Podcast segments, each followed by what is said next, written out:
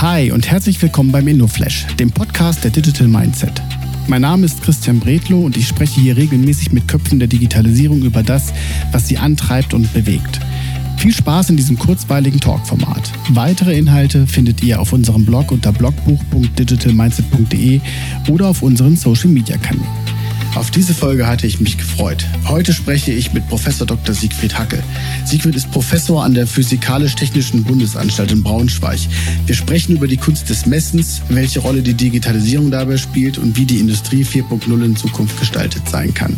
Und die Uhr, Siegfried, werde ich mir irgendwann nochmal in Braunschweig angucken, denn Siegfried macht auch die Zeit.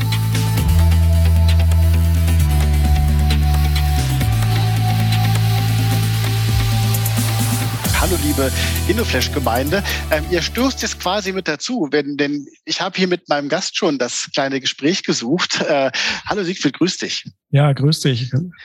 Schön, dass du dabei bist. Wir haben erstmal ein bisschen über deinen Bildschirmhintergrund gesprochen und haben so ein bisschen über, über Wetter und Wald gesprochen. Ne? Ich denke mal, jetzt reden wir über Digi Dingens. Äh, lass uns loslegen. Siegfried, erzähl mal ein bisschen was zu dir. Wer bist du? Und ähm, du bist der erste Professor hier in meiner kleinen Sendung. Yeah! About You. Liebe, liebes, liebes bisschen.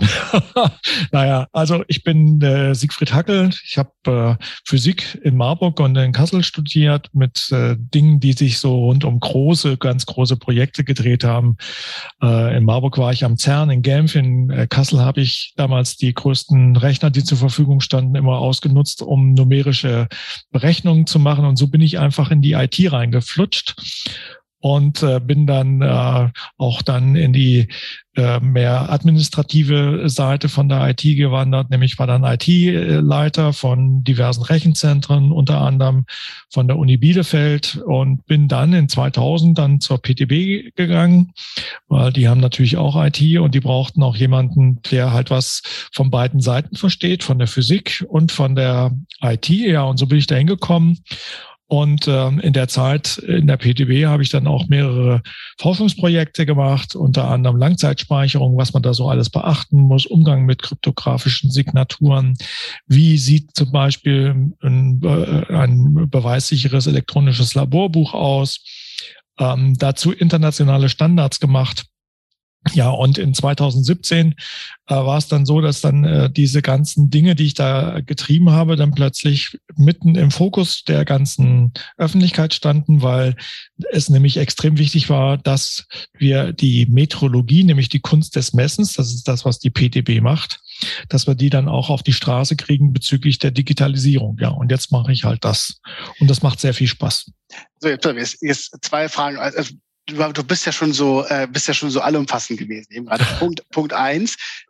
Nee, fang bei dir an. Wenn du nicht all diese Themen machst, was machst du gerne? Und die Frage hm. zwei habe ich mir gleich aufgehoben. Ja, ganz kurze Antwort. Was machst du, wenn du jetzt nicht gerade am Forschen bist?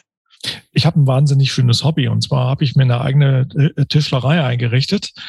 Ähm, ich komme so aus dem Schreinerhaushalt und äh, da ist es für mich einfach wichtig, dass ich mich da dann auch in der Zeit, wenn ich mal was anderes mache, dass ich mich da einfach kreativ dann austoben kann. Und das geht mit der Motorsäge los und endet mit der Dekopiersäge, also von ganz groß nach ganz klein. Und äh, es gibt interessante Projekte, die da gebaut worden sind, Pergola bis hin zu einer Mundorgel, also alles, alles gebaut. Und das macht extrem viel Spaß.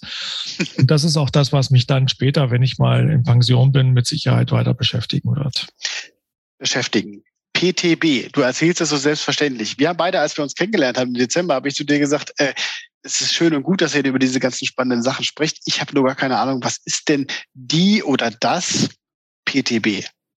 Die PTB, die Physikalisch-Technische Bundesanstalt, eine technische Oberbehörde im Geschäftsbereich des Bundesministeriums für Wirtschaft und Klimaschutz, wie es jetzt heißt. Also mein, äh, mein Chef, mein höchster Chef ist der Herr Habeck. Ähm, und äh, diese Einrichtung, die gibt es schon sehr, sehr lange. Natürlich nicht unter Herrn Habeck, der ist ja noch nicht so lange im Amt. Aber die ist gegründet worden vor über 130 Jahren in Berlin von Hermann von Helmholtz. Das war damals so der größte Physiker seiner Zeit und von Werner von Siemens. Damals so der äh, weitblickende Industrielle. Und die haben dann damals diese PTR, Physikalisch-Technische Reichsanstalt, gegründet Und äh, der Staat, sprich äh, äh, das Kaiserreich, hat damals dann auch entsprechend für eine sehr gute Ausstattung gesorgt. Und ähm, dann gibt es auch entsprechende ähm, Kuratoren. Ähm, da gehörte zum Beispiel Albert Einstein dazu oder Max Planck oder ähnliche, also ganz große der, der Physik. Und stell dir vor, sogar Albert Einstein, der ja immer als Theoretiker da steht, der hat sogar mal ein Experiment in der PTB gemacht. Und zwar ein ziemlich wichtiges, äh, das Einstein der Haas-Experiment. Und das kann man sich da sogar noch im Original angucken. Kann man so. sich noch mehr angucken bei euch, ne? Ich glaube, das kann man sich da angucken, ja. Ich, ich, will ja mit meinen Kindern, wie gesagt, immer noch vorbeikommen, mir die Uhr angucken. Ja, ja? genau. ne? Das ist so das, wo wir, glaube ich, am bekanntesten mit sind, weil wir halt die Zeit machen. Und äh, das machen wir, glaube ich, auch verdammt gut, weil äh, die Zeit wird international gemacht und den Anteil, den wir haben an der Zeitgestaltung, der ist schon erheblich. Und wir haben mittlerweile sogar Uhren, äh, die sind nochmal ein Faktor 10.000 besser als die Standarduhr, die wir da jetzt äh, üblicherweise rumstehen haben. Da ist es sogar so, wenn du diese Uhr in unterschiedliche Höhen hebst, dann wird anhand der der, der allgemeinen Relativitätstheorie die Höhe berechnet, wo du gerade bist. Oh Gott, oh Gott, oh Gott. Und das ist extrem genau, aber das ist nicht das, äh, worum es jetzt bei meiner Arbeit hauptsächlich geht. Da geht es nämlich darum, das auf die Straße zu bringen, was wir alles Schönes machen. Ja, lass uns ganz kurz über deine Arbeit sprechen, nämlich um und, und vor allen Dingen um die Passion, die dahinter steckt, weil ich habe dich ja im Zuge der GMMX 2 Einführung kennengelernt. Ich glaube, da sprechen wir heute gar nicht so großartig darüber, mhm. aber als ich dich, als, als ich dich da in dem Format äh, getroffen habe, da sprudelte es ja nur vor Begeisterung raus. Also was ist deine Passion und warum gehst du da morgens hin? Passion. Die Art und Weise, einmal mit den ganzen jungen Kollegen zu arbeiten, denen, mit denen gemeinsam wirklich jetzt einen richtigen Schatz zu heben. Und zwar, dass wir die Kalibrierung, also das Abmessen äh, und das, das überall gleich gewogen und gemessen wird, dass wir das, was bisher papiergebunden war, dass wir das so äh, umsetzen können, dass wir das ähm, digitalisiert haben. Und das hat also immense Vorteile. Und ähm, bisher war es halt so, das Papier wurde hauptsächlich einfach beiseite gelegt, also beim Qualitätsmanager, der hat es in einen großen Aktenordner gepackt. Und äh, in anderen Bereichen wiederum werden die Werte gesucht, werden die gebraucht, damit du wirklich genauer werden kannst und viel besser äh, und Ressourcen schon, das ist ein ganz wesentlicher Punkt, arbeiten kannst. Und teilweise ist es sogar so, dass diese Scheine dann von Hand abgetippt werden mussten im Vier-Augen-Prinzip. Das muss man sich mal vorstellen. Und das in der heutigen Welt. Und das macht so viel Spaß, mit diesen ganzen Leuten äh, zu reden, die ja das erkannt haben, wie wichtig das ist. Also das ist so ein Selbstläufer. Das ist unglaublich. Wir haben dazu jetzt auch bald eine große Konferenz, eine internationale. Da sind auch schon wieder vier, 500 Leute, die sich mittlerweile schon angemeldet haben. Das wird wahrscheinlich wieder über die 1000 gehen. Und äh, das zeigt ja auch dieses Rieseninteresse. Ja, und das ist, wie gesagt, nicht nur Braunschweig, sondern weltweit. Also Gibt's das ist ja ein Riesenvorteil. Ich habe dich das letzte Mal ja auch schon gefragt. Gibt es denn da auch dann so eine Leitversion, wo wir, die jetzt nicht nur so technologisch unterwegs sind, sondern wir, die dafür begeistert sein sollen, mhm. dass das halt wird. Habt ihr da auch so eine kleinen, äh, ich kann ja dafür werben jetzt hier, dass wir alle mhm. da vorbeischauen. Habt ihr da auch so eine Session vor für Interessierte oder ist das alles schon Fachpublikum? Nee, das ist, wird Fachpublikum, aber das ist eigentlich eine gute Anregung, die du hast. Wir könnten ja auch mal so eine Session für, für den interessierten äh, Laien machen, ähm, damit wir das auch mal äh, in die Breite mehr kriegen. Das ist wirklich eine gute Idee. Da nehme ich dich mal beim Wort. Ja, kannst du mich auch das, weil ich das Thema so spannend finde, kannst du mich auch gleich, ich kann, ich kann euch dabei unterstützen gegebenenfalls. Ja, also das finde ich ganz, finde ich ganz interessant. Pass auf, mhm. jetzt haben wir aber über, jetzt haben wir schon über Zeit gesprochen. Wir machen die Zeit. Wir, äh, mhm. Was weiß ich, was du alles an Themen da hast. Mhm. Wenn ich dich jetzt frage, ähm, was glaubst du, wird der nächste Game Changer sein? Da bin ich jetzt echt gespannt auf die Antwort. Game Changer eigentlich sind wir schon mittendrin. Das ist Industrie 4.0. Und viele Leute ähm, haben einfach das noch nicht so richtig mitgekriegt. Und da sehe ich auch eine Riesengefahr drin, ähm, weil wenn ich da nicht aufpasse, was kann ich denn alles so äh, mit den ganzen Digitalisierungseffekten bis hin zur künstlichen Intelligenz, das hört sich ja immer ganz furchtbar schlimm an, aber es gibt ja viele Anwendungen schon in dem Bereich. Was, da habe ich einfach das Gefühl, das ist eine Sache, die ist extrem wichtig. Das wird wirklich äh, disruptiv. Also ja. das ist so, dass, dass wirklich Unternehmen eventuell, die lange wirklich am Markt etabliert waren, wenn die da nicht aufpassen, sind die weg. Und da gibt es ja auch Beispiele äh, aus der dritten industriellen Revolution. Das ist die Firma Kodak. Ne? Die haben nämlich nie sich vorstellen können, dass hier diese, diese ganzen äh, Teile hier, die wir so in den Händen haben, dass die so eine super Auflösung irgendwann kriegen. Ja, du kannst für, für äh, 100 Euro kriegst du mittlerweile äh, ein Smartphone, das macht bessere Fotos als damals die ja. ganz, ganz großen professionellen Fotoapparate. Und wenn du diesen, diesen Change nicht mitkriegst, bist du weg vom Fenster. Aber lass uns wir mal merken, wir mal, merken das auch schon, dass viele Unternehmen, die wirklich da drauf sitzen, dass die äh, andere Unternehmen aufkaufen. Ihr habt ja bei euch in dem Konsortium auch so Hightech-Unternehmen sitzen, ne? habe ich, ja, hab mhm. ich, hab ich ja gesehen.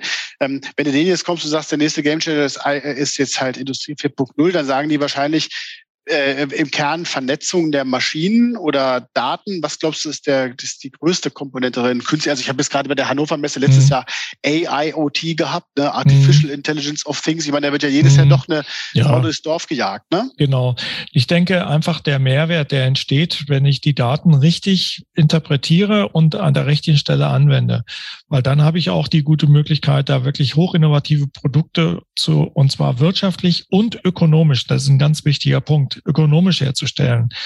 Und äh, das, äh, denke ich mal, ist ein ganz, ganz ja, das, das wird einfach die Welt verändern, da bin ich mir ganz sicher. Und man sieht es auch, die Schwellenländer sind da zum Teil sehr interessiert daran, weil die nämlich dadurch auch ein, ähm, einfach einen Quantensprung machen können. Das hört sich komisch an, Quantensprung, aber ähm, was ja auch ein kleiner Sprung ist, ne? Ja. Quanten, ne? Aber es ist ein Riesensatz, der dort passiert. Also Beispiel Mexiko, die sind äh, so fit im Bereich, äh, ist unglaublich, ja. Die wollen da wirklich das jetzt nutzen, um einfach eine andere Vormachtstellung zu bekommen. Ja, und äh, die Leute aus Fernost, die sind natürlich da mittendrin, ja. Also China, ähm, Korea, die machen da fleißig mit und wenn wir nicht aufpassen, dann sind wir weg vom Fenster. Das ist genau der Punkt. Dann lass mich noch eine Sache, du hast ja hinter dir den Bildschirmhintergrund, ich hatte ja vorhin gesagt, habe dich ja mhm. gefragt, was du jetzt mit dem Wetter zu tun hast. Darum haben wir mhm. den Einstieg ja gewählt, dass du mich ja korrigiert. Hier geht es nicht um das Wetter, sondern um die Metrologie, also das Messen. Welche Rolle spielt denn in dem Kontext dann die Genauigkeit eigentlich? Mhm. Die Genauigkeit ist einfach ein wichtiges Maß, weil bei einer Produktion, wenn du rechtzeitig merkst, dass etwas von dem Sollwert abweicht, dann kannst du das korrigieren. Und dann ist es nicht so, dass du das hinterher alles wegschmeißen musst, wenn du das rechtzeitig feststellst. Und deswegen ist natürlich die Genauigkeit ein wichtiges Maß, um äh, solche Produktions äh, äh, ja, Ausschuss zu reduzieren. Das ist das eine. Und das zweite ist, du kannst wirklich auch viel, viel filigranere Sachen herstellen. Du kannst auch Los 1 Größen darstellen. Also Los 1 heißt, ich mache wirklich ein einziges Produkt ganz individuell. Ähm, was in der Medizin zum Beispiel angefangen hat und äh, dort immer wichtiger wird. In der Medizin nimmst du Daten auf, zum Beispiel von, äh, von einem ähm, äh, ja, Hüftgelenk, was du austauschen willst. Das wird ganz individuell dann äh, entsprechend äh, sehr genau vermessen. Und dann kann der Operateur quasi vorher schon das entsprechende Stück auf dem 3D-Drucker drucken und das dann auch viel besser und passgenauer einarbeiten. Und das wird, ähm, das ist ein typisches Beispiel für Los 1 und das wird in vielen, vielen anderen Stellen auch kommen. So, wir kommen zum letzten Punkt, nämlich zu deiner Lieblings-App. Ne, das wird so kommen. Äh, hm. Das, was du, was du, ich weiß nicht, fast, du hast nicht nur eine, sondern du hast, glaube ich, drei mitgebracht. Ja, welche, welche, ich habe drei. Welche, welche, welche drei sind das? Die erste äh, ist, glaube ich, ja langweilig. Ne? Abstract. Ja, das Spotify finde ich einfach toll. ja, wir, ersche wir, erscheinen jetzt ja auch bei Spotify. Folgt uns, hört uns, hört euch das an hier, was wir hier machen. Ja, weil ähm, wie gesagt, ich bin ja gerne auch musikalisch unterwegs und das äh, ist einfach toll. Du kannst dir da wirklich wunderbar was zusammenstellen und du, die Suchmaschine ist wirklich vorbildlich. Du haust da auch was rein und kriegst super Vorschläge und hast dann auch sofort auch noch womöglich Remixes von was weiß ich was. Also richtig gut. Das zweite ist die DB-App. Ähm, gerade wenn du viel unterwegs bist mit Öffis, ne, dann ist die DB-App für mich wirklich richtig gut, weil ich wirklich festgestellt habe, du gibst eine Adresse ein und der wird wirklich der Weg zur nächsten äh, Haltestelle gezeigt. Äh, du wirst wirklich gut geführt. Das heißt, das Ziel kommt wirklich zu dir. Ja, mhm. also das ist wirklich, wirklich toll. Und das dritte ist die App von meinem, von meinem Saugwischroboter, das muss ich gestehen, weil das Teil, das ist einfach super es erledigt doch sehr viele Aufgaben und dann sitzt du dann halt abends irgendwo und dann lässt du das Ding halt irgendwie arbeiten. Das ist einfach kolossal. Oder wenn du unterwegs bist, das macht unheimlich viel Spaß. Also siehst du da, wo, wo, wo, wo andere Leute äh, Netflix schauen oder irgendwie was anderes machen, sitzt du mit deinem, mit deinem äh, Saugroboter da und schickst den die Gamification durch die, durch die Gegend. Der soll schaffen. Dafür hat er auch Geld gekostet. Das muss er dann ab, abarbeiten. Fertig ab. Nee, so der große Fernsehgucker bin ich nicht. Also ich bin da wirklich eher der, der für Musik zu begeistern ist. Da haben wir beide was gemeinsam. Und äh, mhm. wir beide sehen uns hoffentlich jetzt bald wirklich in echt, ja, weil das immer mhm. sehr spannend ist, mit dir die Austausche. Sigrid, vielen Dank für deine Zeit. Ne? Das war wieder am Anfang. Sehr gerne. Und für die Genauigkeit deiner Ausführung. Äh, Vielen Dank, dass du mitgemacht hast. Mach's gut. Ich danke dir für, das, für die Möglichkeit, hier dabei sein zu dürfen. Also, tschüss, bis denn. Bis dann. Tschüss. Vielen Dank, dass du dir heute Zeit genommen hast und den InnoFlash gehört hast. Für weitere Infos zu Digital Mindset komm gerne auf www.digitalmindset.de vorbei und schau in unserem Blog nach. Also, wir sehen uns, hören uns und bis dann.